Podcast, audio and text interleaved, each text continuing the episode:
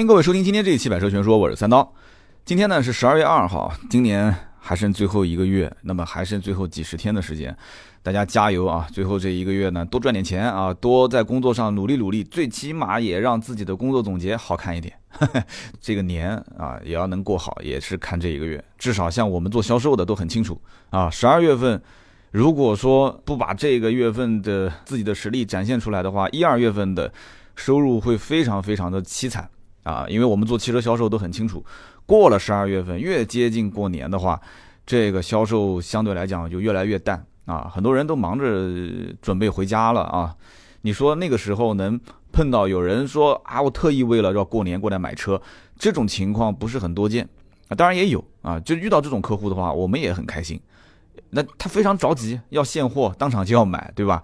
所以，我我回想一下自己做销售的那几年啊，包括现在也是，我们自己车行，越是到过年的这个时间点，我觉得其实也就是十二月份到一月的初这一点点的时间，要稍微的努力一把，冲一把。所以呢，到了十二月份，我就像那种，就平时可能还有一点懒懒散散，哎，到了十二月份，我就一下感觉就人精神了很多。这可能也是很多年汽车销售的这样的一个职业习惯。那么今天这期节目呢，大家看标题也都知道了啊，就说一下，像这个 Modern Young 啊，包括宝骏五三零、林肯领航员这三个车一些套路性的东西啊。我觉得这这每个车其实它都有自己的套路，只是，呃，最近文章写这个 Modern Young 没有写啊，写宝骏五三零，写林肯领航员，那么有一些感触啊。对这些车子，我们实际在车展上看也好，啊，4S 店现在也陆陆续续到店了，我身边也有有很多一些人要买啊，特别像林肯领航员。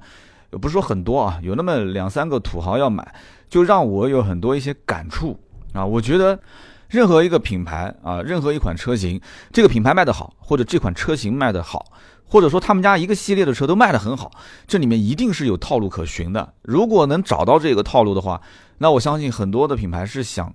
争相模仿的，你别说品牌了，我们听节目的很多听友自己可能也做一点小生意啊，甚至于很多人一边工作一边还当个小微商，哎，你别跟我不承认，对吧？很多人肯定是这样子的，对吧？做个微商，然后把自己的同事啊留着，把自己的领导给逼平了啊！我曾经说过吧，4S 店很多的销售觉得收入还不够高，怎么办？做微商，做微商呢，把自己公司的领导全部给逼平掉，然后发朋友圈的时候留的都是自己的客户，所以说。有些东西还是可以看一看啊，不一定要学，但是要了解一下，对吧？我懂，我知道它的原理，但我不一定会去用。那么节目一开始说个故事啊，从这个故事开场，我们说说这些车型的一些套路。前不久啊，在微信上有一个人加我做好友，他的留言是什么呢？他留言是：老同学，最近混得不错啊，就这几个字啊，老同学最近混得不错啊。然后头像呢是一个女孩，然后这女孩是用手。半边遮着脸，那头发呢也是啊，有点遮着。啊，我当时就研究这个照片，女孩长得也不差啊。大家别多想啊，就是我只是觉得还行吧，啊还行吧。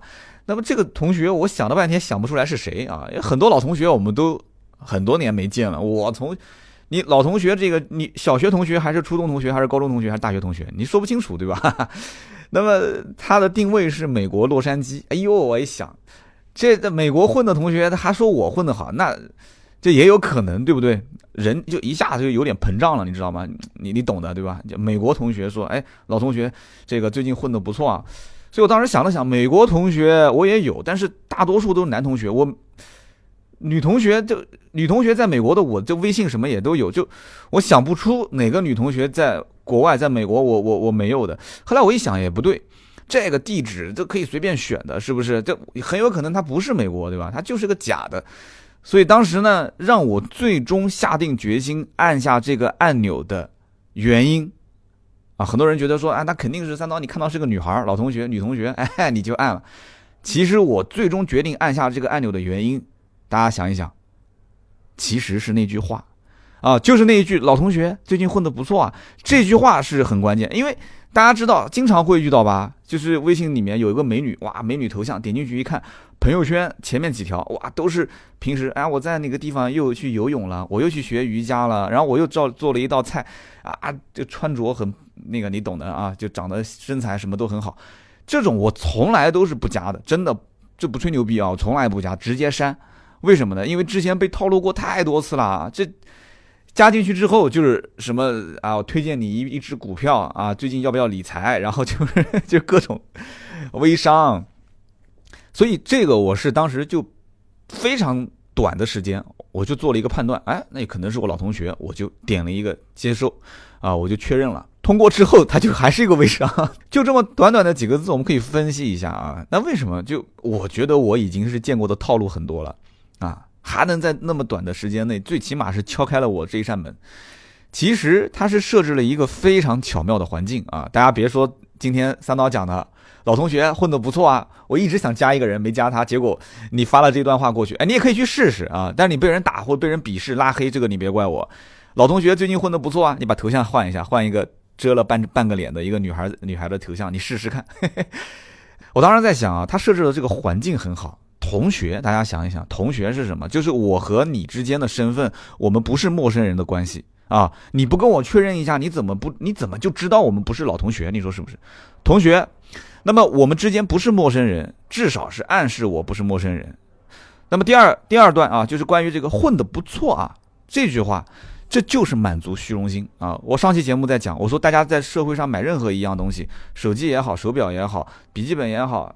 啊，汽车也好，穿的衣服也好，很多的东西，你只要能展示出来，拿得出手的，就是消费两样东西。第一个是消费你的想贪小便宜的这样的一个心态啊，第二个就是消费你的虚荣心。呃，你说这个东西，我买个锤子，我肯定不要它特别的这个品牌啊，什么东西？那对啊，你也不可能天天拎个锤子满大街跑，你说是不是？锤子你用完了不就放抽屉里面吗？你要如果说天天憋个锤子在身上，你仍然还是要讲究品牌，讲究造型。所以说这个满足虚荣心啊，那么没有谁会觉得自己混得差，对不对？有人讲啊，三刀你肯定膨胀了。在当时看到那句话的时候，我不否认，我内心有一点点小膨胀。我想，哎，那是不是在国外听到我节目了，还是怎么样？有一点小膨胀。但是这个这个三年多了做这个节目，我想你三年多今天才加我，那你早干嘛去的？是不是啊？啊，这心里面一点点小的心理的动态啊。那么很多人有人会觉得说，那我混得不好，他加我，我肯定不通过，不是这样子的，绝对不是。你想一想，每一个人其实都不是觉得说自己混得很差，而是只是暂时混得不如意。很多人是这么想的，我只是暂时不混得不如意，啊，而且至少是要看跟谁比啊。你说跟张三李四比那不行，那是跟隔壁老王王二麻子去比，哎，我感觉我混得比他还好，对不对？这个混得好不好呢？有的时候可能。大多数人觉得是用钱，用用用你的物质上的东西去比，但是有很多一些人他不是这么比的，对吧？他会觉得说他写了一手好字，画了一手好画，或者说他可能平时没什么太多的这种物质上的东西，价值特别高，可是他经常能帮别人修个水龙头啊，或者是帮别人去开开车啊，帮别人去。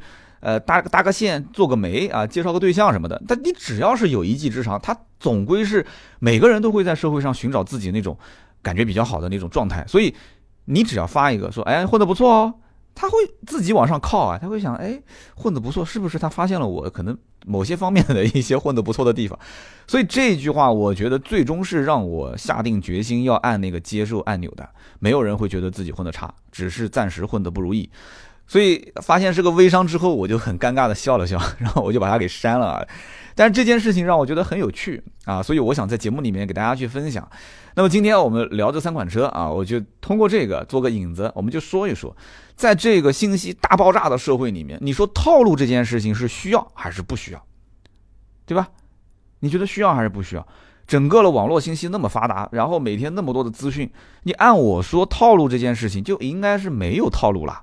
现在谁能套路谁，啊？有的人可能觉得说，哎呀，挺没劲的啊。现在这个套路的事情，不是说年纪越大套路越多。以前啊，以前你你发现没有，就是那种年纪大的套路我们这些年纪小的，嘿 嘿啊，对不对？五零后套路六零后，六零后套路七零后。但是现在呢，现在我就反过来，你发现没有？现在是年纪小的套路年纪大的啊。你看那些玩玩抖音的、玩直播的啊。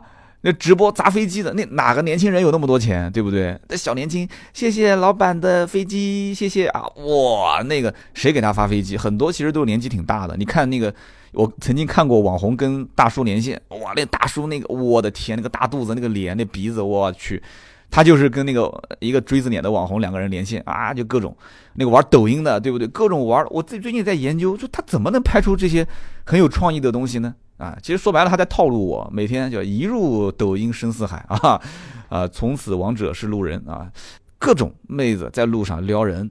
对吧？这这都是套路啊！各种那个抖音里面各种妹子在路上去套路路人，不知道真的假的。就我最近也是觉得，我可能是需要去市区逛一逛啊，就不能成天待在办公室里面。为什么呢？因为我觉得我要接触那些有创意的人和事啊，我要跟他们走近一些，要不然的话，我的思路会枯竭，是不是？大家也很支持我这个工作，是吧？哎，所以说，就就让我想到一个事情，就是说这个品牌，任何汽车品牌啊，套路这件事情得有。但是你不能全是套路，你如果浑身上下你一抖包袱就是套路，你一出场就是套路，那对不起，你这个品牌肯定没人要，啊，这就是我要说到的第一个，就是观致，观致是没有套路，就观致从从出厂开始就一直没有套路，至少我没有看见观致这个车的套路是什么。上期节目我也说的，我说这个领克零一的时候也提到了观致这个车，观致其实本身车子品质差吗？不差，对吧？去欧洲叭一撞撞了一个几星啊。对吧？超五星标准，我的天！老外当时都很惊讶，这什么车？这是什么车？我怎么怎么这么耐撞啊？这中国车为什么能这么耐撞啊？那是因为什么？是一帮老外啊，一帮超级牛叉的老外在一起设计出来的车。那你说它不接地气？什么叫做不接地气？那就是套路太少嘛啊！但可能这个话也不能说太绝对啊，就至少是没有套路啊。有的时候说，我我回想二零一四年我刚开始做节目，刚开始做节目好像我也是没有套路，但是虽然没有套路，可是就是因为我的这个节目本身就是个套路，因为所有的音频节目里面大家说汽车可能都是传统 FM 电台，但是在一四年的时候突然出来这么一个人，我曾经不是打了一个比方嘛，我说那些电台的主持可能是属于呃呃，就按照菜来说，他们可能是啊蒜泥白肉。啊，这个扣肉啊，这个这个这个，或者是这个红烧鸡啊，三杯鸡，他们可能是属于这些油腻腻的菜。但是结果咔嚓一下，我的节目一上来，大家发现这这哇，这什么主持人主普通话那么差？结果哎，说的内容听听还挺有意思，只是挺有意思。那就是什么？就你像是一个窝头，窝窝头啊，你就是个窝窝头。我早年没吃过，很多年没吃过啊，我来尝一口啊，只是只是尝一口而已。其实我也很清楚，我几斤几两，所以呢。我我觉得就是这个节目本身放在这个大环境里面，它就本身就是个套路，所以你看我把我自己节目套路都说给你们听了，所以所以当时我觉得观致在整个的品牌定位、营销各方面是缺套路的啊，是缺套路的。那么没有了套路之后呢，它就干巴巴的，就是你让我想到这个品牌啊，我我就不知道这个品牌跟什么东西能联想在一起，对不对？就你你像宝沃啊，宝沃。他就是套路很深啊！上来你尽管黑，没事啊，我也不删你的帖，对吧？还有一些品牌，你说你要黑我删你的帖，这个以后我们要说到，就是叫领地型人格啊，就是你说什么叫。我们就说长城呗啊，长城，你说什么我就删你的帖啊，你说什么我就删你的帖。其实这种不管是公关也好，还是真的是上层有领导授意也好，至少是默认的啊。这种没有人出来发表任何言论，你只要说黑我，我就删你。这种其实是属于叫领地型人格。这种人格我觉得就是两个观点：第一个，要不我是你爷爷，你是我孙子；要不我是你孙子，你是我爷爷啊。就这种领地型人格，其实身边有很多。大家听我节目的时候，应该瞬间就能想到，哎，我身边就有这样的人啊。他以前混得不如意的时候，哇，各种跪舔，各种就是孙子。但是现在他一下子，哎，好像混得还不错了，就各种你喊他什么，他不理你啊。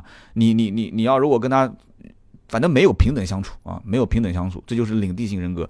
但是这种套路性的东西呢，它是需要有的，它是需要有。所以官至啊，当时是属于就是连黑他，你看很多媒体都不愿意黑了，为什么？因为他没有黑点，他也没有爆点，就是这样的一个车。4S 店都找不到的一个一个品牌，那怎么办？没有人关心，自然就没落，对不对？所以说，讲到 Modern Young 这个车，当时在成都车展啊，我在现场我看到的时候，Modern Young 这个车，当时我看到的第一感觉就是，我的天呐！我当时觉得名字起那么洋气，我一定得去见一见。结果我发现我被他套路了啊！这就是起名字就是套路，起名字就是第一个套路我的。Modern Young，哇，Modern Young 模特，模特很年轻的模特。那我的英文就是这个水平。Modern Young 很年轻的模特，我当时跑过去看了，哎，结果台上的模特是很年轻，但这车这车你忽悠我，这车不就是个瑞虎七？你真的当我不知我我不懂吗？你说是不是？你第一天都是媒体日跑进来的那个长江短炮，谁不懂车？是不是？嗯，就是个瑞虎七，但是一下让很多人就记住了啊，就记住了，然后回去写文章。我今天看到了一个猫登样啊，瑞虎七，瑞虎七猫登样换标车型，有那么多人去骂你，或者有那么多人去写帖子说啊，你是个换了标的瑞虎七，那么至少这也是一个套路，至少这也是一个点，让很多人就清楚哦，原来这个观致上了一辆 SUV 就是瑞虎七啊，哦，原来只是换了个标啊。但是很多人默默的他会把后半段的话不会说出来，他会想。老子当年想买瑞虎七，觉得还不错，可是就是觉得它是个自主品牌，它挂这个奇瑞的标，我就是不想买。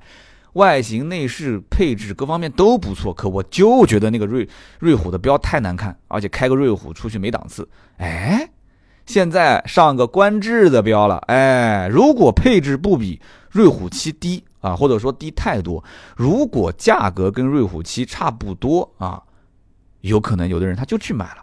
是不是会出现这种状态？这不就是套路吗？就是套路啊，对不对？而且这个 Model Y 后面还会有，它这个系列不仅仅是 SUV，后面还会再出轿车，啊，出紧凑型轿车。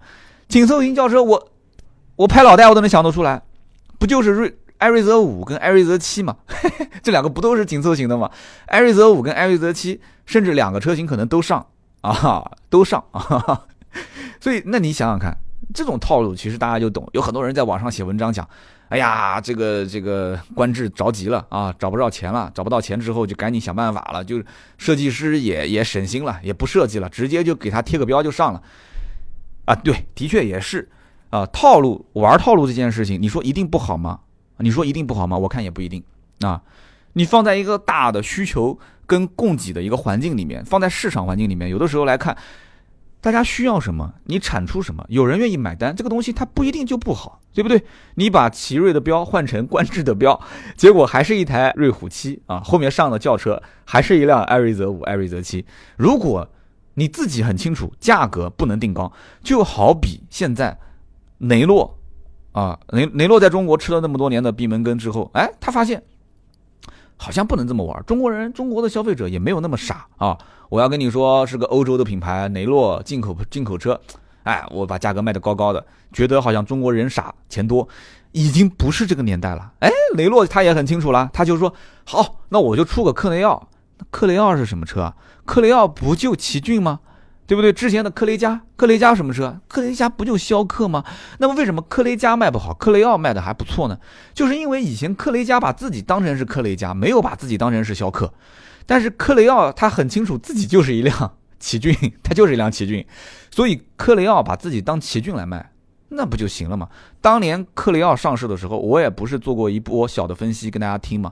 我说定价跟奇骏定价，甚至于它的定价跟奇骏。不相上下。如果优惠幅度差不多的话，啊，如果优惠幅度差不多，你是买一辆挂着雷诺标的啊，还有着进口背景的法国车的这种背景的雷诺，还是买一辆这个奇骏啊？你是买克雷奥还是买奇骏？就很正常。我以前去拍那个滴滴打车的时候，不是有一个滴滴司机说他开着一个科雷嘉，我我我我不买日本车，你看我这车，对吧？啊，这个而且五年质保，你看我这车啊，保养维修什么的都很省心啊。我绝对不买日本车。那我当时，我我忍心靠告诉他，你这个科雷嘉就是一辆这个这个这个逍客吗？我忍心吗？我不忍心啊，对不对？我看着他那么坚决的眼神啊，就如果如果以后要是抗日的话，他肯定第一个捐款，是不是？把自己的车就捐出去。就我看着他这样的一个坚定的眼神，我不好意思告诉他，这车其实就是一辆逍客，啊对吧？日产雷诺联盟啊，然后公司的名字就叫日产雷诺联盟，所以这个我不好跟他说。我说哦，不错，挺好，有眼光。大叔有眼光，有眼光，我只能是这样。所以，你想这个猫登样和瑞虎七这个套路，其实是我觉得不一定是错的。长期走下去，那肯定不行。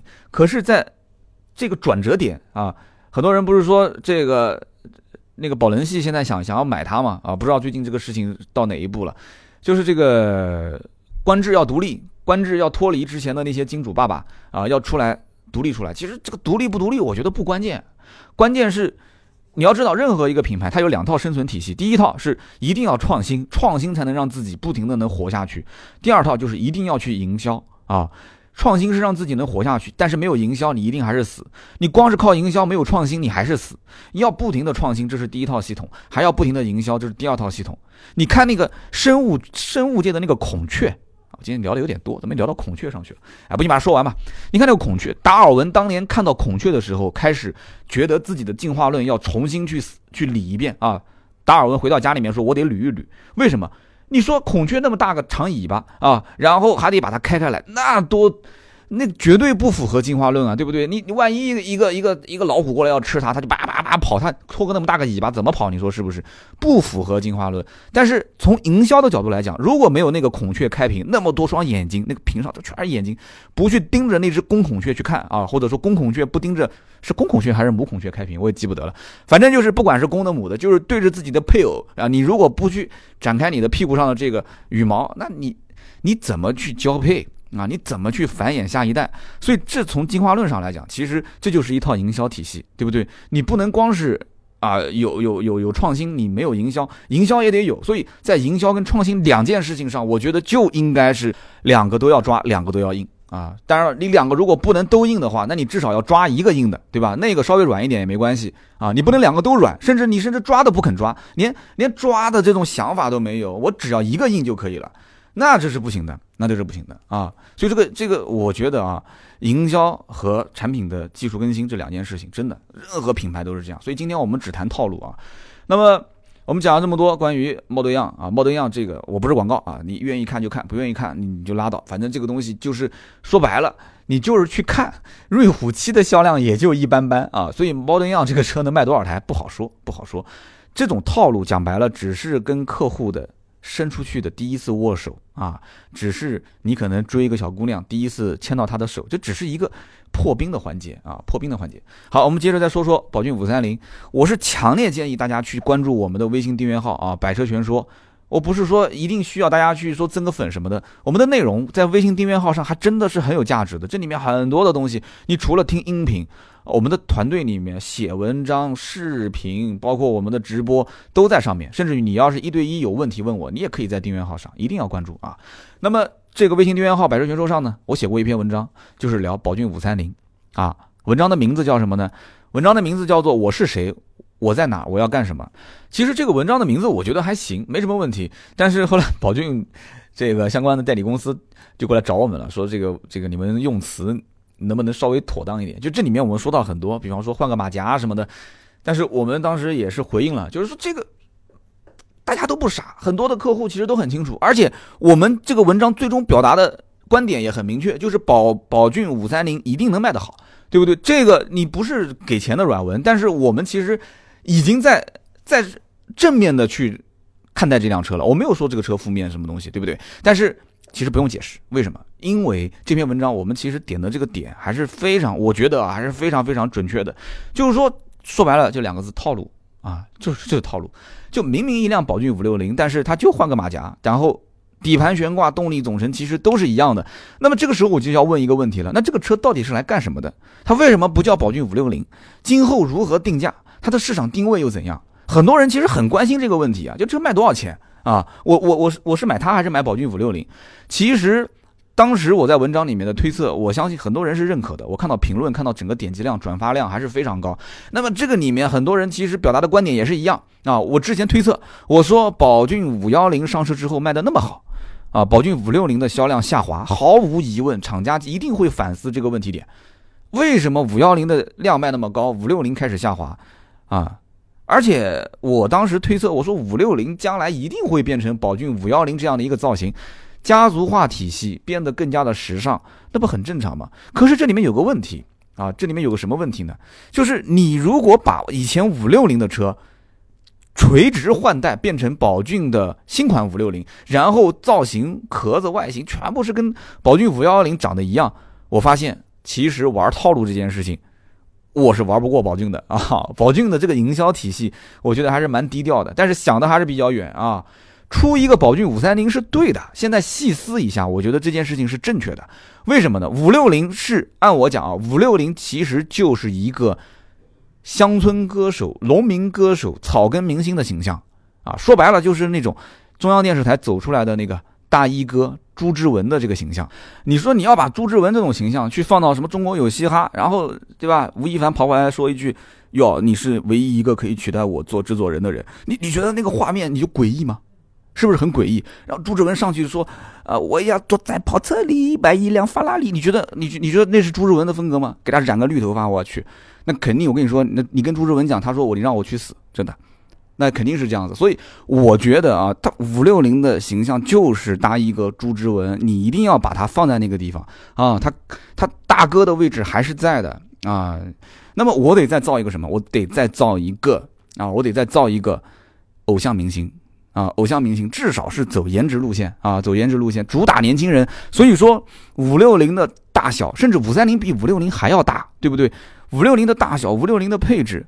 你说你让宝骏去拿出多么先进的一些技术出来，我觉得你也是有点太为难人家了啊！你一共就才花那么一点钱，十万块钱、七八万块钱，对吧？你要自动挡也可能才十万块钱，你就花那么一点钱，然后完了之后这么多的费用，你又要这要啥？全景天窗，要无钥匙进入、无钥匙启动、大屏幕啊，甚至还要这个联网，你你恨不得还得来个人工台啊，人工呼叫二十四小时啊，天天跟着三百六十五天不休息，那。你你说他就他只能给你挤出那么一点点技术啊，这么这么多的技术够你用就行了。所以五三零今后一定是打年轻人啊，这两种风格我觉得是对的，这其实也是一种套路啊。五三零不跟大哥五六零去争啊，也不跟小弟弟五幺零去争，小小弟弟五幺零的排量更小，对不对？你玩你的，他玩他的，我是谁啊？我在哪？我要做什么？其实五三零上来以后很清楚，主打的路线不一样，细分市场，很多的品牌能分那么多款车型。能分那么多款车型，对不对？你宝骏无非现在才分了这么几款嘛，来日方长啊，后面还会有很多不同的造型，你说是不是？所以，我个人觉得啊，就是说这种套路每个品牌都要有。我今天说套路不是贬义词啊，我再强调一遍，不是贬义词，我只是觉得套路更适合用这个词来表达。我们最后再说说这个林肯，林肯领航员啊。林肯领航员，我们也出过一篇文章啊，这篇文章在网上是骂声一片啊啊！但是发出去之前我就知道肯定是骂声一片，我不知道今天听节目的人当中有没有骂过我的啊？肯定有啊！你不要不承认。当时文章的题目是什么？很多人应该知道啊！你如果是关注我们的微信号，肯定是知道，叫做“姑娘遇到开林肯领航员的就嫁了吧”。我的天！我当时把这个文章标题发给我们的团队的时候，团队所有的人极力反对啊，甚至人有人愿意就是说你要这么发，我我跟你说，三刀你是这样的人，我我跟你说我不愿意在这个团队里面上班，真的啊？为什么呢？因为这里面有一派的意见就是。这是咪蒙风格，咪蒙当年就是什么姑娘遇到什么人就嫁了吧，就当年咪蒙就是这么红的。说三刀你肯定是沾染了这个咪蒙的歪风邪气啊，就当然当然了，有人也肯定很哈咪蒙是吧？咪蒙也开创了一个一个一个这种写作的风格啊流派，所以三观正不正的事情是团队里面当时就讨论很多啊，就坚决抵制，不允许取这个标题。但是没办法，这公司是我的，我是老板啊，我说了算。所以当时我就说，哎呦，就这么发吧，是不是？你说你不这么发，你说林肯领航员，你用什么标题？我是记，你说啊，非常豪气的林肯领航员啊，土豪的最爱林肯领航员，这谁看啊？这文章谁看？你告诉我。那么另外一派意见是什么呢？另外一派的意见就是三刀，你肯定收钱了啊。你肯定收钱了，说你要收钱，你就直接说，这就是软文，这就是广告，对吧？我们又不是没有写过软文广告，是不是？对吧？你你我你告诉我，我会把这个内容啊改改变一下，就是变得更加能服务好我们的客户爸爸啊，客客户爸爸，我会服务好他。但是你不能说，你告诉我说这文章要原创，这文章这个观点一定要犀利啊，我们不受任何金钱的干扰啊，这观点要独到啊。结果你三刀偷偷的把钱给收了，这个这个不可以，这个不可以。就在会上讨论讨论最多的就是这两派意见啊。但是最后我发毒誓啊，我说这个林肯这篇文章真没收钱，真没收钱啊。而且这个文章一定要观点独到，而且要言辞犀利。所以我们团队最终才肯发布这篇文章啊，叫做“姑娘遇到开林肯领航员的就嫁了吧”。大家直接百度搜一下都能搜得到啊。这文章网上是骂声一片，因为很多人肯定第一反应就是这篇文章是被充钱了啊。我一上来就把什么凯迪拉克的这个凯雷德、英菲尼迪 Q 八零、日产途乐、雷克萨斯 LX 五七零，我就把这几个车列出来。然后很多人我估计都没看完，直接一看，你我知道你你的你的意思就是这些车都不值得买是吧？就只有领航员值得买是吧？我肯定是不会回复的，对不对？就像这个郭德纲讲的，你说造宇宙飞船的，对吧？发射火箭的，旁边人说一定要用火柴去点才才才给力啊！那那段话我不知道怎么说，反正最后那句话就是我看他一眼就算我输，是吧？郭德纲讲的，就我看他一眼，就跟这种人争论啊，用火柴去点，就跟这种人争论，我看他一眼我就算我输。所以当时我实话讲啊，就文章的观点非常简单。这文章的观点有个大前提，我后来也想了一下，因为很多人不了解我，我本身还有一个身份是开车行的，我是卖车的啊，所以我经常卖车给身边的人。我身边很多开这种大型 SUV 啊，七座八座的这些车主，就比方说像凯迪拉克凯雷德啊、英菲尼迪 Q 八零啊、日产途乐啊、雷克萨斯 LX 五七零啊，甚至包括之前的这种老款的领航员车主，他们真的身上是有共同点。有三个共同点，我总结的嘛。第一个肯定是有钱，这废话嘛，买这些车都是百来万的啊，怎么可能没有钱？第二个，有钱这个是有很多人都有钱，但是关键是他还得要会享受生活啊。你可以看到他们朋友圈什么的，经常都是自己出去自驾游啊，他有很多可以自由支配的时间啊。他可能家族里面就是做生意的啊，有的是二代，有的还真的就是一代，出去钓钓鱼啊什么的，就他们很享受那种慢生活。那么第三点就是。也是我当时为什么要写这个姑娘遇到开领航员的就嫁了吧？为什么会写？就是他们都很顾家。就这一类人，当然了，就从我们男人的角度来讲，我跟他们有些人熟悉了之后啊，有一些也去大保健啊，有一些偶尔也会有一点点小情况，但是整体上来讲啊，整体上来讲不是那种天天啊在外面沾花惹草，或者说天天在外面泡啊，在外面泡吧各各种，反正你懂的，就他们还是比较顾家的这种人，至少从他们的夫人的角度来讲啊，我们也认识很多他们的夫人，我觉得。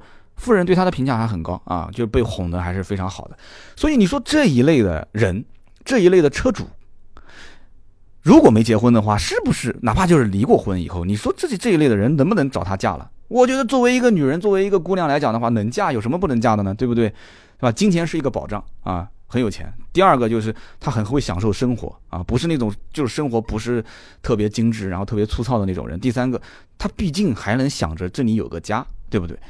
那我觉得这个，我觉得分析的没有错啊。可是网上骂声一片，所以所以说，为什么骂声一片？我我觉得骂声一片也很清楚。就像最近网上那些什么幼儿园的事件啊，我们不具体的点到啊，点到为止。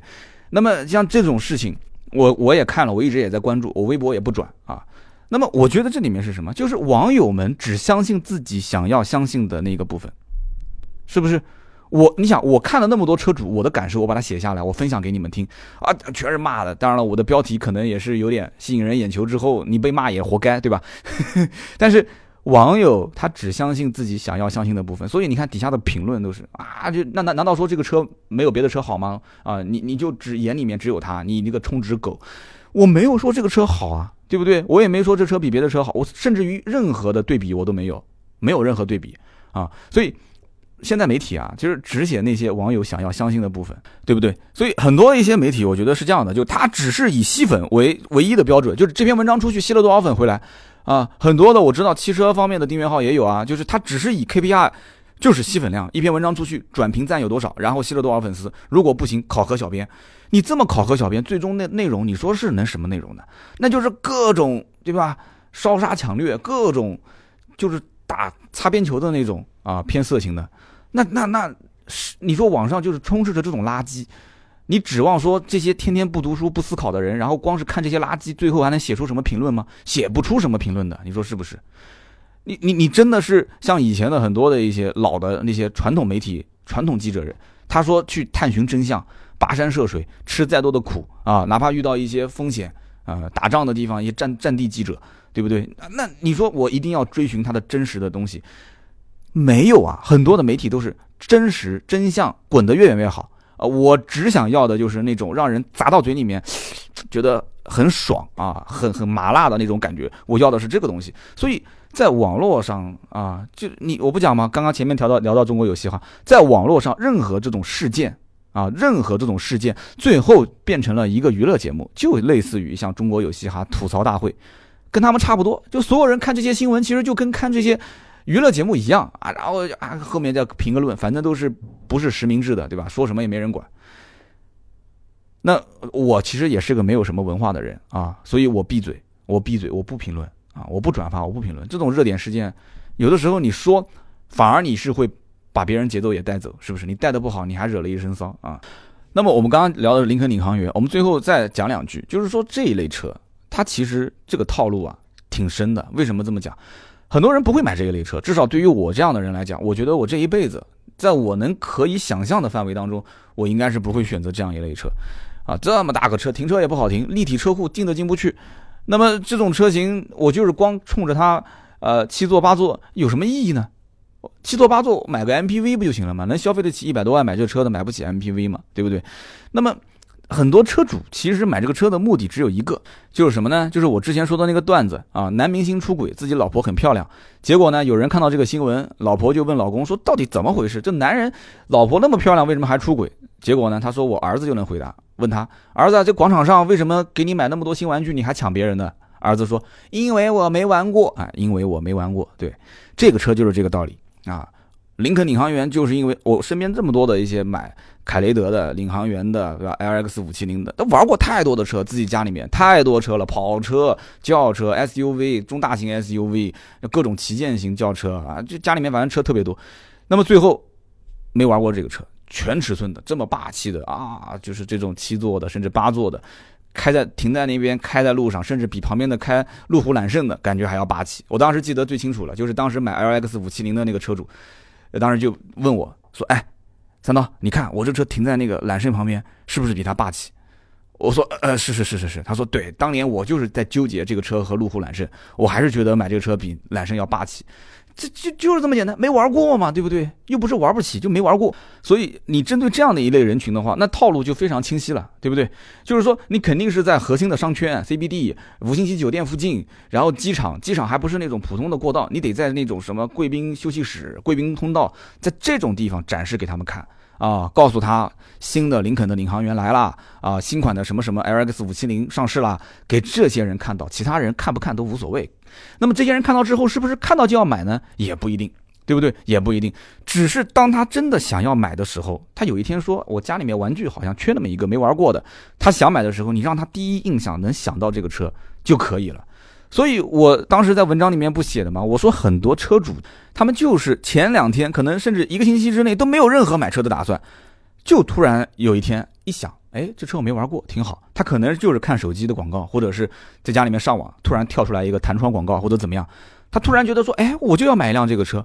然后了解了一下，他是没有什么优惠，甚至还要加价，又不要找人了，直接定了呗。所以第二天就定了，甚至有现车，第二天就把它提回来了，停到车车库里面了。就是这种，我不止一次遇到这样的情况了，所以今天我们聊那么多啊，我们从这个呃观致的 Model Y 到宝骏的五三零，再到林肯的领航员，我们其实整个的三款车型啊，我们是围绕着这个套路方面去聊啊，我不知道大家喜不喜欢啊，听到最后都是老铁，都是我们的铁粉，反正聊车的参数，聊车的体会，聊车的各种试驾的。特别特别多，汽车自媒体不缺这些。那么我三刀呢，从另外一个角度去聊这些车，我希望大家也别嫌我啰嗦啊。呃，如果你觉得听得还挺有意思的，可以帮我点个赞，或者帮我分享出去给别人看得见，帮我增增粉，这样怎么更好，对不对？那么今天十二月二号啊，也是二零一七年最后一个月了，大家最后一个月呢加把油。这个加油的问题呢，不仅仅是给自己加把油，也同时是为身后的那一帮人啊，也可能是你的家人，对吧？至少。你的这个付出回报换成了人民币，装到自己口袋里面，你今年过年也舒服一点，是不是？我开头也说了，那么大家如果在今年啊，不管是买车卖车还是用车过程中遇到了哪些套路，也欢迎在我们的节目的下方去留言，我们一起聊一聊啊。喜马拉雅的节目下方会有很多的。啊，好朋友在上面会互动。那么今天这期节目呢，就到这里。更多的原创内容、原创的视频啊、图文啊、直播啊，啊，包括大家如果有很多的问题想问我，可以在微信订阅号搜索啊，微信订阅号搜“百车全说”，百一百两百的百百车全说，直接点击一对一服务就可以了。好的，我们下一期接着聊，拜拜。